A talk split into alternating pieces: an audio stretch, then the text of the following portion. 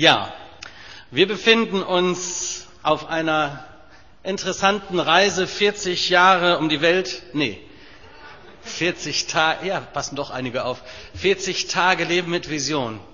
Darum geht es, 40 Tage, wo wir uns intensiv mit dem beschäftigen, was Gottes Blick, was Gottes Ziel für unser Leben ist.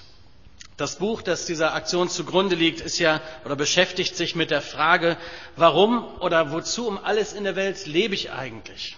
Also so die ganz zentralen Fragen, warum bin ich auf diesem Planeten Erde gelandet? Was ist der Sinn? Was ist das Ziel meines Lebens? Und es ist so wichtig, das können wir nur immer wiederholen, dass wir uns mit dieser Frage auseinandersetzen und beschäftigen. Letzten Sonntag haben wir so eine erste Antwort aus dem Wort Gottes bekommen. Warum sind wir eigentlich hier? Das erste Ziel, Gott kennenzulernen und ihn zu lieben, mit unserem ganzen Leben uns vertrauensvoll ihm hinzugeben. Und wenn wir Gott unsere Liebe so zum Ausdruck bringen, dann nennt die Bibel das Anbetung. Die, die das Buch gelesen haben und noch nicht aufgegeben haben, die haben es dann so vertiefend jeden Tag der Woche auch weiter lernen können, was Anbetung Ausdruck der Liebe Gottes, unserer Liebe zu Gott denn eigentlich bedeutet. Und mit dieser Predigt beginnt nun die dritte Woche, das Oberthema Gemeinschaft. Haben wir es schon? Jawohl, schon da. Gemeinschaft.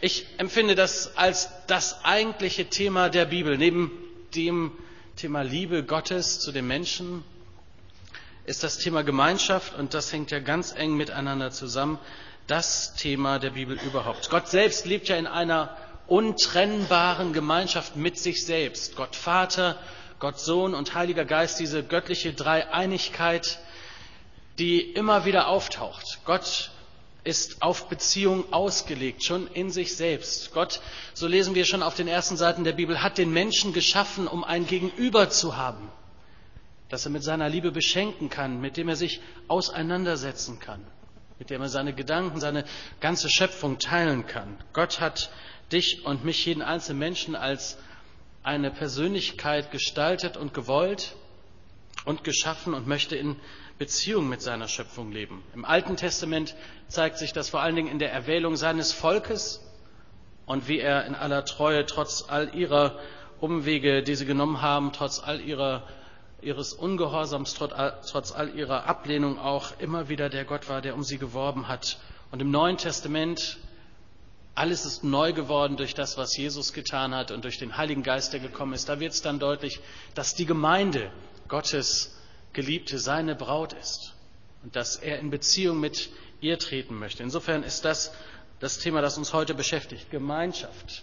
Zur Familie Gottes dazuzugehören. Darum geht es. Das ist das zweite Ziel. Du bist geschaffen, um ein Teil von Gottes Familie zu sein. Geschaffen, um zu dieser Familie dazuzugehören.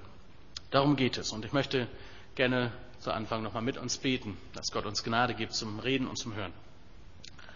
Vater, und so möchten wir dir Danke sagen, dass wir heute Morgen nicht nur in ein Gebäude gekommen sind und nicht nur einen Gottesdienst besuchen, sondern erwarten dürfen, dass du uns begegnest, weil du die Gemeinschaft mit uns suchst. Wollen dir aber auch Danke sagen, dass wir nicht rechts und links von uns Fremde bleiben müssen, sondern dass wir als deine große Familie zusammenkommen, verbunden, uns verbunden wissen auch mit all den Christen, all denen, die an dich glauben auf der ganzen Welt, die heute auch Gottesdienste feiern. Und wir wollen dir Danke sagen, dass wir als Paulusgemeinde hier am Ort eingebunden sind in die Gemeinschaft der Gläubigen, in die Familie Gottes in Bremen und umzu und danken dir dafür, dass wir so ein gutes Miteinander haben. Und so bitte ich dich um deinen Segen für diesen Gottesdienst, diese Predigt, für dein Wort, dass es unser Herz wahr macht, dass wir große Sehnsucht nach Gemeinschaft und nach deiner Familie bekommen. Amen. Ja, Gott hat uns geschaffen, damit wir in Beziehung miteinander leben in der Gemeinde. Stell dir das mal vor. Gott wünscht sich Familie. Gott hat einen Familienwunsch. Den ersten Vers, den ihr hier lesen könnt, im Hebräer 2, Vers 10 steht, da heißt es, denn Gott für den alles erschaffen wurde und der alles erschuf. Er will seine Herrlichkeit mit vielen Kindern teilen. Sein großer Wunsch ist, dass Menschen sich ihm anvertrauen und dann werden sie zu seinen Kindern. Wer an ihn glaubt, wird nicht nur Christ, sondern Kind Gottes und somit Teil der globalen Familie Gottes auf Erden. Gott will Familie. Er möchte dich in seiner Familie. Kannst du das glauben? Du bist eine Geliebte, ein Geliebter Gottes und er möchte dich in seiner Familie mit drin haben. Darum bist du auf dieser Erde, so lesen wir in Gottes Wort, als wir das eben so gesungen haben, Vater des Lichts, du freust dich an deinen Kindern, dann weiß ich nicht, ob das bei uns immer so ankommt. Wir empfinden ja auch ganz oft uns selbst aus unserer persönlichen Erfahrung und auch unserer Erfahrung des Scheiterns und da, wo wir auch wissen, dass wir Gott äh, nicht unbedingt Ehre bringen und Ehre machen mit unserem Leben und sich immer wieder zu vergewissern, wir sind Geliebte Gottes, wir sind seine Geschöpfe mit seinen guten Gedanken gestaltet und gemacht und er freut sich über dich. Er freut sich an seinen Kindern, an denen, die ihm nachfolgen. Jeder hier weiß wahrscheinlich etwas zu einem Thema, zum Thema Familie zu sagen. Die meisten stammen ja aus einer. Wenige haben Familie nie erlebt, sind in Institutionen aufgewachsen, aber selbst das ist ja auch eine Defiziterfahrung mit Familie. Wir leben in einer Zeit, in der aber gerade auch in dieser kleinsten Zelle der Gesellschaft und der Beziehungsebenen so viel kaputt gegangen ist. Da geht es drunter und drüber. Mancher von euch hat das erleben dürfen. Dankt eurem Gott dafür, dass ihr in einer intakten, liebenden Gemeinschaft, Familie gelebt habt. Aber so manche haben auch die schlimmsten Lebenserinnerungen und Erfahrungen und Verletzungen in der Ursprungsfamilie erlebt und assoziieren mit Familie vielleicht nicht unbedingt etwas Positives. Ähnlich kann es uns ergehen, wenn wir von Gott als dem Vater sprechen. Wenn man den leiblichen Vater als sehr negativ erfahren hat, dann wird es immer schwierig sein, das so zu vermitteln, was Jesus uns mit Gott als dem guten, fürsorgenden, liebenden Vater vermitteln möchte. Immer wieder treffe ich so in der seelsorgerlichen Begleitung Menschen, die an dieser Stelle gebrannte Kinder sind, die die schlimmsten Enttäuschungen und Misshandlungen und Verletzungen gerade da erlebt haben, in der Familie. Eigentlich der Ort, wo Liebe und Sicherheit und Geborgenheit sein sollte, da sind so viele, die so viel Negatives und Schlimmes erfahren haben. So viele Menschen sind rastlos unterwegs, natürlich auf der Suche nach Beziehung, weil Gott hat uns ja so gemacht als Menschen, die Beziehungen brauchen. Menschen auf der Suche nach Nestwärme, nach Anbindung, nach Familie. Aber ohne Orientierung und mit großer Angst, sich überhaupt zu binden, sind sie für verbindliche Gemeinschaft gar nicht offen. Auch solche Leute landen ja in Gemeinden. Und ich weiß nicht, wie du heute hier sitzt. Vielleicht fühlst du dich auch so, als ob du nicht dazugehörst. Irgendwo, vielleicht obwohl du hier bist und obwohl du Gemeinde schon kennengelernt hast, nirgends dazugehörig. Oder du hast keine Freunde. Dir geht all das, was so mit intensiver, begleitender, lebenslanger Freundschaft zu tun hat, irgendwie ab. Du bist immer außen vor, nie wirklich selbst beteiligt, immer mehr Zuschauer und Beobachter als einer, der mittendrin dabei ist. Oder du bist da und hast so den Eindruck, ich kann mich gar nicht einbringen. Vielleicht denkst du sogar, ich habe auch gar nichts, was ich einbringen könnte.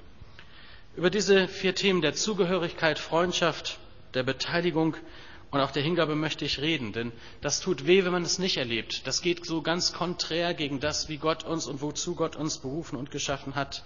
Ein Leben ohne Zugehörigkeit zu einer Gruppe, ohne Freundschaft, ein Leben ohne sich mit einbringen und beteiligen zu können und ohne sich im Leben auch mit gestalterisch einbringen zu können, das ist letztendlich ein armes Leben. Ich möchte das nochmal sagen. Gottes Wunsch, Gottes große Zielansage für dich und für mich ist, dass du geschaffen bist, um in seiner Familie zu sein. Gott wünscht sich Familie und sein Ziel, das ist es, dass auch du dabei bist. Sein großes Ziel ist, dass auch du dabei bist.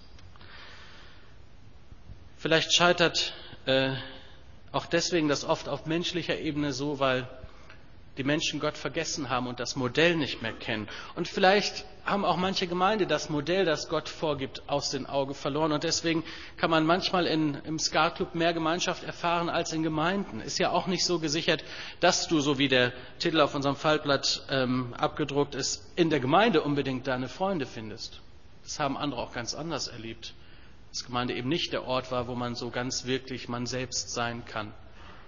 Aber Gottes Ansage ist, Gemeinde soll der Ort sein, wo wir uns in der Weise mit einbringen können, wo Liebesbeziehung und Einigkeit, Verständnis und Gnade, Barmherzigkeit und Liebe uns miteinander verbinden. Letzten Sonntag ging es um unsere Beziehung zu Gott, um die Anbetung und wie unser Leben damit hineinspielt. Und heute geht es um die Beziehung zueinander in der Gemeinschaft der Kinder Gottes, in der Familie. Ich selbst habe das sehr positiv erlebt.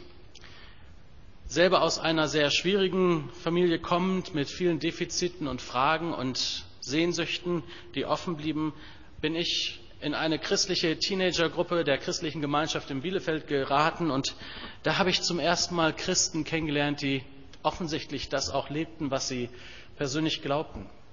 Die haben was ausgestrahlt und auch ihr Zusammensein, ihr Miteinander war etwas Besonderes. Das war anders als Kirche, wie ich es vorher erlebt habe, wo man eine Dreiviertelstunde miteinander verbracht hat, nebeneinander gesessen hat, aber nicht mal den Namen kannte und auch kein Wort miteinander wechselte am Ende. Ich habe das erleben dürfen, dass ich in dieser Teenie-Gruppe so herzlich aufgenommen worden bin. Viel später habe ich erfahren, dass die Leute für mich gebetet haben, dass sie meine Sehnsucht nach Liebe und meine Sehnsucht nach Dazugehörigkeit schon sehr früh auch entdeckt haben, viel früher als ich, und sich intensiv um mich bemüht haben. Und ich weiß noch an dem Tag, an dem ich dann das Evangelium, die gute Nachricht von Jesus wirklich persönlich angenommen habe, mich bekehrt habe, das war im August 1980 im Rahmen einer evangelistischen Veranstaltung. Da habe ich mit einem der Bibelschüler gebetet und ich war wohl der Letzte im Gemeindehaus und bin dann draußen an mein Fahrrad gegangen und wollte nach Hause fahren und plötzlich kommt meine Teenie-Gruppenleiterin nach draußen. Beim Abendessen hatte sie erfahren, dass ich mich für Jesus entschieden habe und sie kam und nahm mich in den Arm und ich werde das nie vergessen, sagte, jetzt gehörst du zur Familie. Endlich. Endlich gehörst du zur Familie. Wir haben so für dich gebetet. Das war der Tag, Leute. Das war der Tag für mich. Ich hatte ein Zuhause gefunden. Und Gemeinde ist für mich genau das geworden. Ein Zuhause von, ein Zusammensein, eine Gemeinschaft von Brüdern und Schwestern, die in Bielefeld sprachen sich sogar so an. Schwester Sophie oder Bruder Hankel oder Bruder Ernst war mir erst ein bisschen äh, komisch, aber die kannten sich offensichtlich. Erst später bin ich ja auch so in die Sonntagsgemeinde hineingewachsen. Vorher war das immer nur Mittwochs. Aber man kannte sich und die hatten Gebetsgemeinschaft füreinander. Da war etwas, was sie verband und das war der Glaube an Jesus. Das war ihr gemeinsamer Herr. Und die waren aktiv dabei und mich haben sie herzlich aufgenommen und das hat mir so gut getan, zu wissen, ich gehöre jetzt dazu bin nicht nur Besucher, bin nicht nur Beobachter auch des Glaubens, sondern Kind Gottes und somit so, sofort Teil der Gemeinschaft. Und dann lernte ich den Mühlheimer Verband kennen, erst in Osnabrück, dann hier in Bremen, weiß ich noch, 1983 zum Jugendtag lernte ich die Bennigsenstraße kennen und war begeistert davon, dass es noch mehr Christen gab als nur bei uns in der kleinen Gemeinschaft da in Bielefeld. Und bis auf den heutigen Tag ist ja der Untertitel oder auch der Vereinsname unserer Bewegung christliche Gemeinschaft im Verband Mülheim-Ruhr. Wir sind christliche Gemeinschaft. Da ist, da ist der Name, der Vereinsname im Register auch unser Programm. Wir wollen, wir wünschen uns als Paulusgemeinde, dass das passiert, dass christliche Gemeinschaft das Leben der Menschen verändert und diese Welt verändert. An uns, an der Liebe und der Einheit, die wir untereinander haben, heißt es bei Jesus, werden sie Jesus erkennen. Ich weiß nicht, ob du diese Empfindung hast, wenn du an Gemeinde denkst. Vielleicht bist du auch noch distanziert oder vielleicht hast du auch Gemeindeerfahrungen gemacht, die dich sehr vorsichtig werden lässt. Ich kann dir nur sagen, was Gottes Ziel ist. Gott wünscht sich nichts mehr, als dass du irgendwo geistlich zu Hause bist. Dass das nicht nur Treffpunkt der Familie Gottes am Sonntag ist, sondern dass, dass du zusammenkommst und in bedeutungsvollen Beziehungen mit dem Bruder und der Schwester lebst. Ich habe viel gelernt.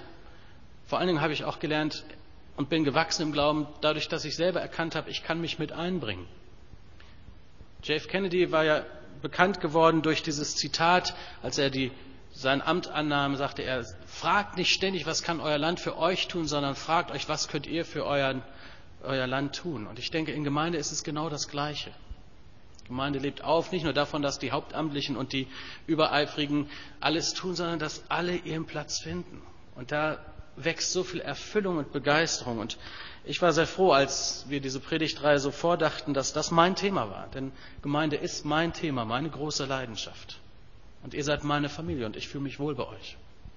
Und ich hoffe, du kannst das auch sagen, dass du dich wohlfühlst bei den Kindern Gottes. Wir wünschen uns das als Paulusgemeinde. Hauskreis war ein bisschen, habt ihr hoffentlich mitgekriegt, überzogen, skizziert hier. Hauskreis, so die in einer Gruppe zusammenkommen, wo man sich mitteilen kann, war hier nicht ganz so möglich, aber wo man Teil der Gruppe sein kann. Das ist das Ziel Gottes, wo ich mich entdecke und Gott mich entdeckt und wir einander entdecken. Ich wünsche dir so sehr, dass du das erfahren kannst. Kein Mensch muss allein durchs Leben gehen. Und auch als Christ kann man diesen Spruch übernehmen. Allein gehst du ein. Das hält nicht lang, wenn ich als Christ meine, ich könnte so für mich leben und brauche keine Gemeinde und keine Kirche und keine Gottesdienste. Hauptsache ich und Gott. Das geht nicht. Die Bibel spricht eine ganz andere Sprache. Es muss niemand alleine sein und wir brauchen auch einander. In der Gemeinde kannst du Freunde finden, auf die du dich stützen kannst. Gemeinde sollte der Ort sein, wo die Liebe Gottes aus allen Knopflöchern strahlt. Aber eben ganz wichtig, Gemeinde ist nicht nur der Ort, wo du hingehst, um mit anderen Christen Veranstaltungen zu besuchen, nicht nur ein Gebäude, sondern eine Familie, zu der du gehörst. Und das ist durch Jesus erst möglich. Was verstehst du unter diesem Wort Gemeinschaft? Da kann man ja ganz unterschiedliche Dinge jetzt auch sagen. Im Teamclub sind wir euch als Gemeinde ja ein bisschen voraus und in der Glaubenslehre. Wir haben nämlich schon Freitag immer mit dem Thema angefangen.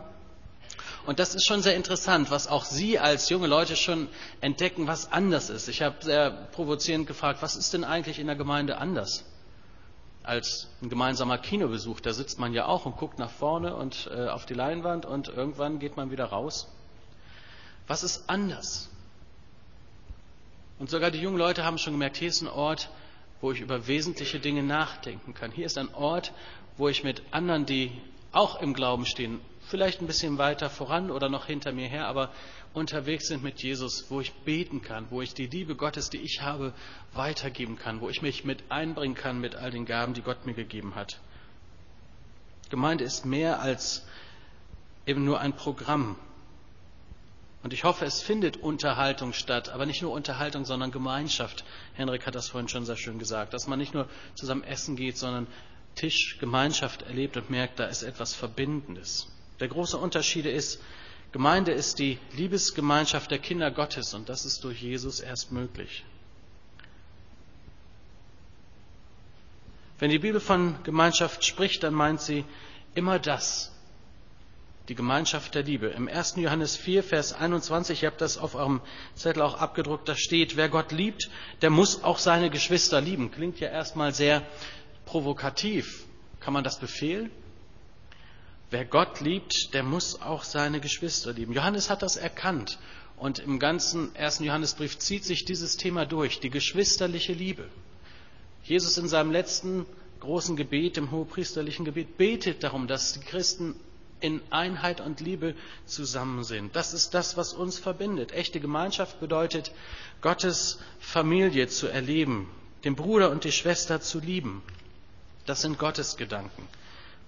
Ich möchte vier Stufen zu dieser Gemeinschaft sagen, die Gott uns in der Gemeinde vorgibt, die Gott uns oder sich wünscht. Vier Stufen von Gemeinschaft. Man könnte vielleicht auch so Testfragen immer drunter schreiben und dann überlegen, wo stehe ich eigentlich?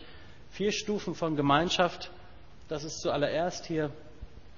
Gemeinschaft bedeutet Zugehörigkeit. Ein bisschen habe ich ja schon davon gesprochen. Gemeinschaft bedeutet Zugehörigkeit.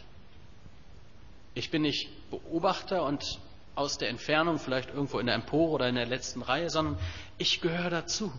Ich bin mittenmang dabei und weiß auch, wo ich zu Hause bin.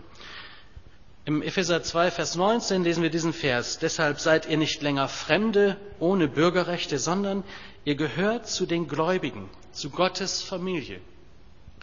Gemeinschaft der Gläubigen, Koinonia Christi, die Gemeinschaft der an Christus Glaubenden, das ist Kirche, das ist Gemeinde. Früher waren wir ohne Bürgerrechte. Früher waren wir Fremde. Als wir von Gott noch nichts wissen wollten oder vielleicht schon viele wussten, aber ihn nicht annehmen wollten, uns gegen ihn und seine äh, Maßstäbe gestellt haben, da waren wir Fremde und ohne Bürgerrechte, so sagt Paulus. Aber jetzt, wo du diesen Schritt der Entscheidung getroffen hast, jetzt bist du Teil der Familie. Ist doch wunderbar. Ich denke oft so an das natürliche Zuhause sein. Wenn ich zu Besuch irgendwo war, und das ist mir in meinem Leben ja oft passiert, dass ich irgendwo zu Besuch war, Gastfreundschaft genießen durfte, auch ein besonderes Gut von christlicher Gemeinde und Gemeinschaften, dass man immer gleich irgendwo dazugehört und zu Hause ist. Und wenn Leute dich einladen und sie dann sagen, im Englischen ist es oft so, feel free to use everything. Also fühl dich ganz frei, alles zu benutzen. Da bin ich als Deutscher aber doch so geprägt, Küche und Kühlschrank ist kein Thema. In den USA ist das ganz anders. Die machen den Kühlschrank auf und sagen, nimm, was du willst. Und dann fragen sie auch nicht ein zweites Mal nach, dann gehst du einfach los und da guckt keiner. Und das war für mich immer so ein Kennzeichen. Wenn ich an den Kühlschrank darf, dann, dann bin ich Teil der Gemeinschaft. Also wenn dann nachts der Hunger kommt, Ist doch so. Unsere Kinder, gut, wir erziehen unsere Kinder auch, dass sie sagen, hey, frag bitte, aber eigentlich dürfen sie alles haben. Das ist keine Frage. Ich bin nicht fremd, sondern ich bin Teil der Familie. Ich darf an den Kühlschrank. Bei Gott darfst du an den Kühlschrank. Jederzeit. Er ist immer für dich da. Den kannst du sogar nachts wecken. Er schläft ja gar nicht. Er schummert ja auch nicht. Also mancher Christ sagt, ich bin Christ, aber in einer Gemeinde verbindlich möchte ich mich nicht integrieren. Das ergibt, wenn ich das mal so ganz offen sagen darf, das ergibt überhaupt keinen Sinn. Da hast du etwas Wesentliches nicht verstanden. Zugehörigkeit. In der Gemeinde leben wir das aus, was wir glauben. Wir brauchen einander. Wir können gar nicht ohne. Wir kommen gar nicht an. Ne? Mancher, der dann so sagt, ich bin Christ, aber ich will mich nicht irgendwo dazugeben oder verbindlich mit hineingeben. Das ist so, als wenn du Fußballspieler bist und sagst, ja, ich bin Fußballspieler, Profi, aber ich will in keiner Mannschaft spielen. Oder ich bin Tubaist, Tuba, Tuba spielt Tuba, Tubist, Tuba-Spieler, ich spiele Tuba, aber ich mache das nur für mich, ohne Orchester oder so. Das, ich meine, das ist für die Nachbarn vielleicht dann auf Dauer dann auch nicht so gut. Also, wenn du nicht in einem Orchester spielst, das macht eigentlich so keinen Sinn. Oder die Biene, die sich ausklingt und sagt, ich will nicht mehr in Bienenstock, ich mache, was ich will, die stirbt sogar ohne die Gemeinschaft. Von den Bienen können wir viel lernen und der Gemeinschaft, die sie haben. Oder wie ein Soldat ohne Regiment bist du, wenn du als Christ ohne Gemeinde leben willst, ohne verbindliche Zugehörigkeit. Das geht nicht. Ein Christ ohne Gemeinde ist ein Weise. Das geht nicht. Gott hat sich das anders gedacht. Wir sollen Teil der Gemeinde sein, verbindlich dazugehören. Der Lernvers für die vor euch liegende Woche steht ja im Römer 12, Vers 5. Ihr habt ihn jetzt so dabei, ihr habt ihn schon gehört, ihr hört ihn jetzt nochmal und die Empfehlung ist ja, dass wir so in den sechs Wochen diese sechs Verse auswendig lernen, weil sie uns zentrale Wahrheiten auch mitgeben. Gemeinsam heißt es hier im Römer 12, gemeinsam bilden wir alle den Leib Christi und jeder Einzelne ist auf die anderen angewiesen. Daran wird ja auch deutlich, wenn du dich nicht mit einbringst, wenn du nicht verbindlich wirst, dann fehlt dem Leib Gottes was. Es gibt so Statistiken, die besagen, 80 Prozent der Gemeindearbeit werden von 20 Prozent der Leute, die zu der Gemeinde gehören, getan. Das ist tatsächlich so. Und ich frage mich immer, hat da, wer hat da irgendwas nicht verstanden? Gemeinschaft, Familie Gottes bedeutet, dass wir gemeinsam den Leib Christi bilden und jeder Einzelne auf den anderen angewiesen ist. Und wenn der andere nicht da ist und nicht verbindlich wird, dann müssen andere mehr tun und dann kommt schnell auch das Gestöhne und das Überfordertsein. Das ist schon ein guter Gedanke Gottes. Dieses Bild vom Körper, dass jeder Körperteil gebraucht wird, dass jeder Körperteil aktiv beteiligt ist für die Gesundheit des ganzen Körpers. Jedes Organ ist wichtig. Und genauso sind wir als Christen miteinander im Leib Christi verbunden. Ein Bild, das Paulus immer wieder aufgreift. Es gibt Leute, die gehen so von Gemeinde zu Gemeinde, schnappen sich immer so die besten Veranstaltungen und holen sich immer überall da mal einen Segen ab und mal hier eine gute Veranstaltung und da eine gute Bibelstunde. Und die haben vielleicht auch viele gute Dinge dann aus dem Potpourri des Reiches Gottes mitgenommen, aber die haben nicht Gemeinschaft erlebt. Die verpassen etwas Wesentliches. Man kann auch im Reich Gottes nicht nur nehmen. Ihr merkt, das, das geht gar nicht. Wer wachsen will, wer Gott an seinem Leben arbeiten lassen möchte, der muss sich verbindlich einer Gemeinde anschließen und dazugehören. Was passiert mit einem Christen ohne diese verbindliche Familienanbindung? Die sind irgendwann weg vom Fenster, sind nirgendwo zu Hause und die haben dann auch wesentlich weniger oder gar keine Freunde, die wirklich mit ihnen unterwegs sind, weil sie überall nur ein bisschen sind und sich nicht aufteilen können. Also das ist, denke ich, verstanden. Gemeinschaft, das bedeutet Zugehörigkeit. Und die Testfrage ist, wo gehörst du dazu? Hier sind viele Leute, die schon viele Jahre verbindlich in der Paulusgemeinde dabei sind. Und wir haben immer wieder auch viele Gäste, Leute, die aus anderen Gemeinden mal reingucken. Das, was ich eben gesagt habe, soll das überhaupt nicht in Frage stellen. Aber hast du ein geistliches Zuhause? Bist du irgendwo verbindlich dabei und lebst in der Ermutigung, in der Korrektur, in der Begleitung und in dem dich mit einbringen können deiner Gemeinde? Ich wünsche dir das, weil wenn du es nicht erlebst, dann verpasst du das. Dann gehst du letztendlich auf Dauer kaputt und man kann auch nicht immer nur Zuschauer bleiben. Dazu hat Gott dir und mir viel zu viel mitgegeben. Gemeinschaft bedeutet als zweites äh, als erstes diese Zugehörigkeit und die Frage, ob du und wo du dazugehörst, die musst du dir beantworten. Zu viele Christen sitzen auf der Besucherritze und leben ihre Energie, ihre Fähigkeit und ihre Gaben nicht wirklich aus oder verschwenden sie in falsche, in, in falsche Richtungen. Ich freue mich, dass bei uns auch gerade in der letzten Zeit so viele verbindlich auch Mitgliedschaft beantragt haben und dabei sein wollen. Das ermutigt uns als Gemeinde auch voranzugehen und in der Richtung, die wir beschritten haben.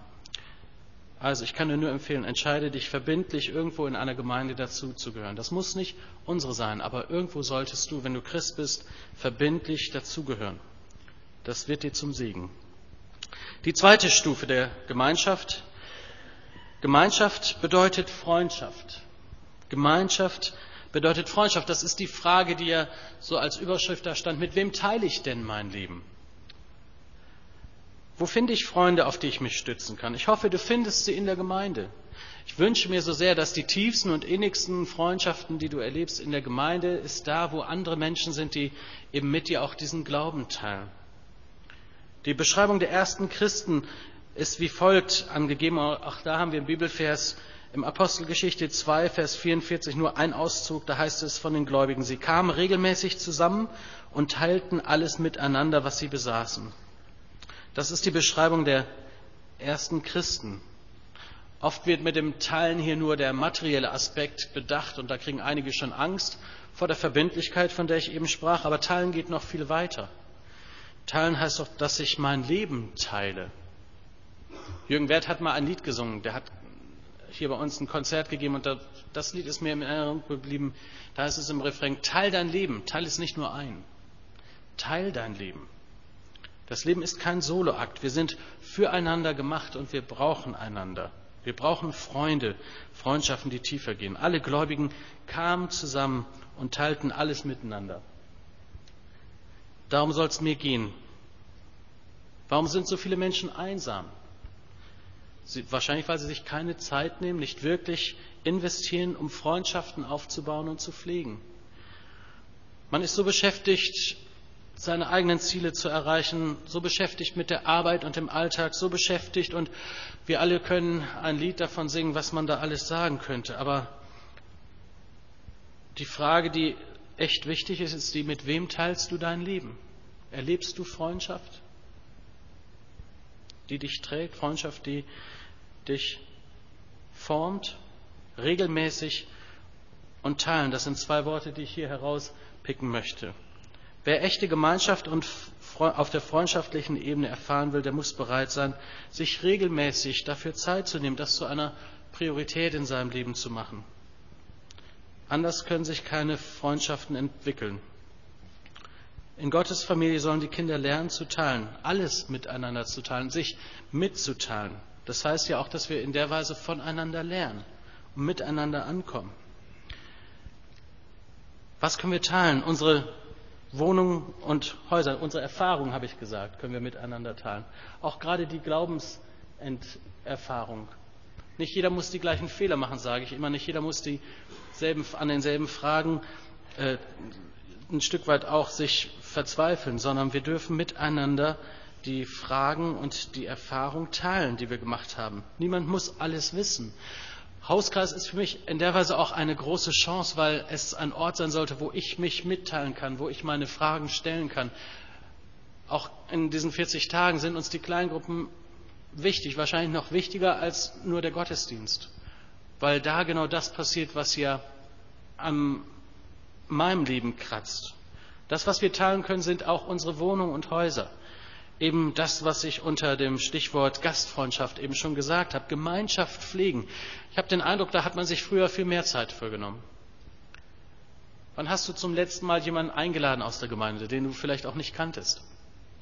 Wir haben vor, vor Weihnachten einmal so eine Aktion gemacht, Blind Date, und es war erstaunlich, wie viele Leute wiedergekommen sind und gesagt haben, das war super.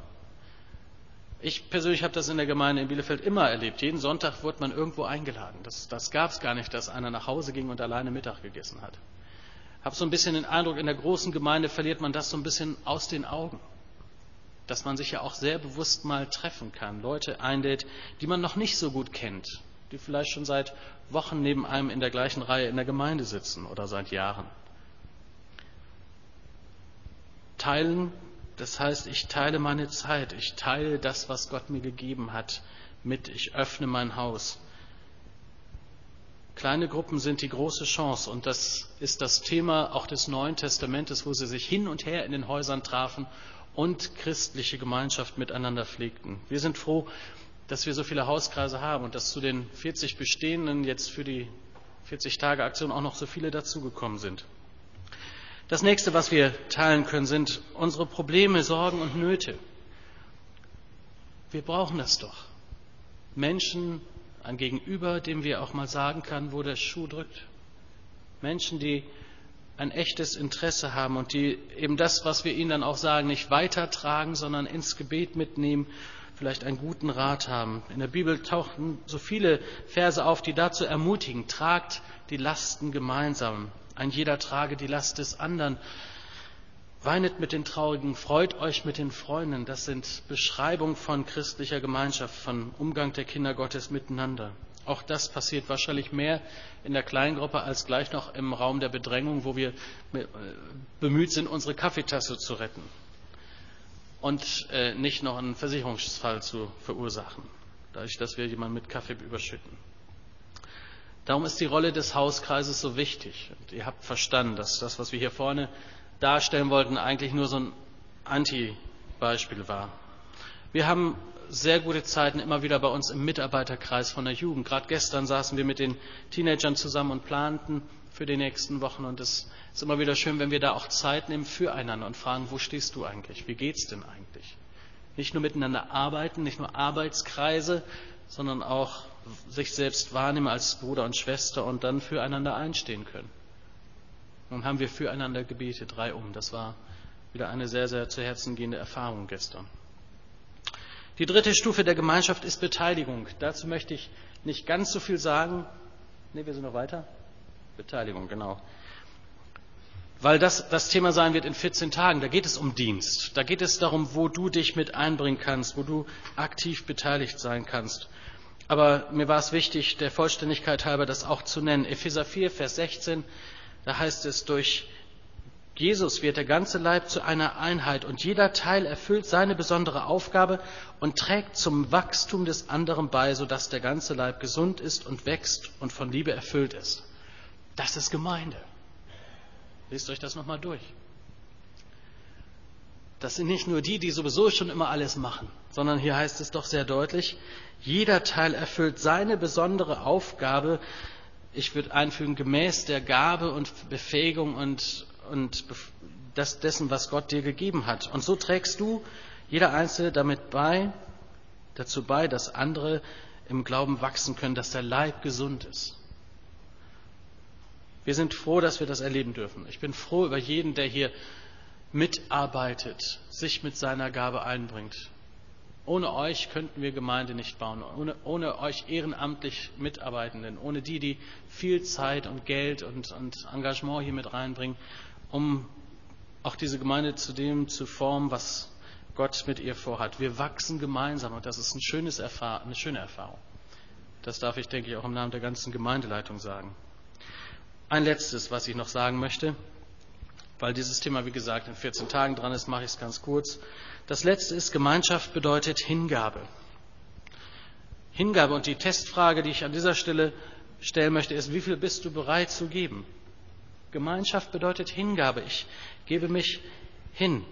Ihr kennt alle diesen Vers, Johannes 3, Vers 16, Gott hat die Welt so sehr geliebt, dass er seinen Sohn gab. Aber kennt ihr auch den Vers, der im 1. Johannes 3, Vers 16 steht? Ich habe ihn auch nochmal mitgebracht. So zum Abschluss. Da heißt es, die Liebe Christi haben wir daran erkannt, dass er sein Leben für uns opferte. Ebenso sollen auch wir bereit sein, unser Leben für die Brüder und die Schwestern hinzugeben. Hast du das gewusst? Ich meine, das ist ja ganz schön radikal. Das soll Gemeinde sein, dass ich mich hingebe, mein Leben drangebe und hingebe für den Bruder, für die Schwester. Du magst dir einige aussuchen, wo du sagst, für den schon, ja, eventuell.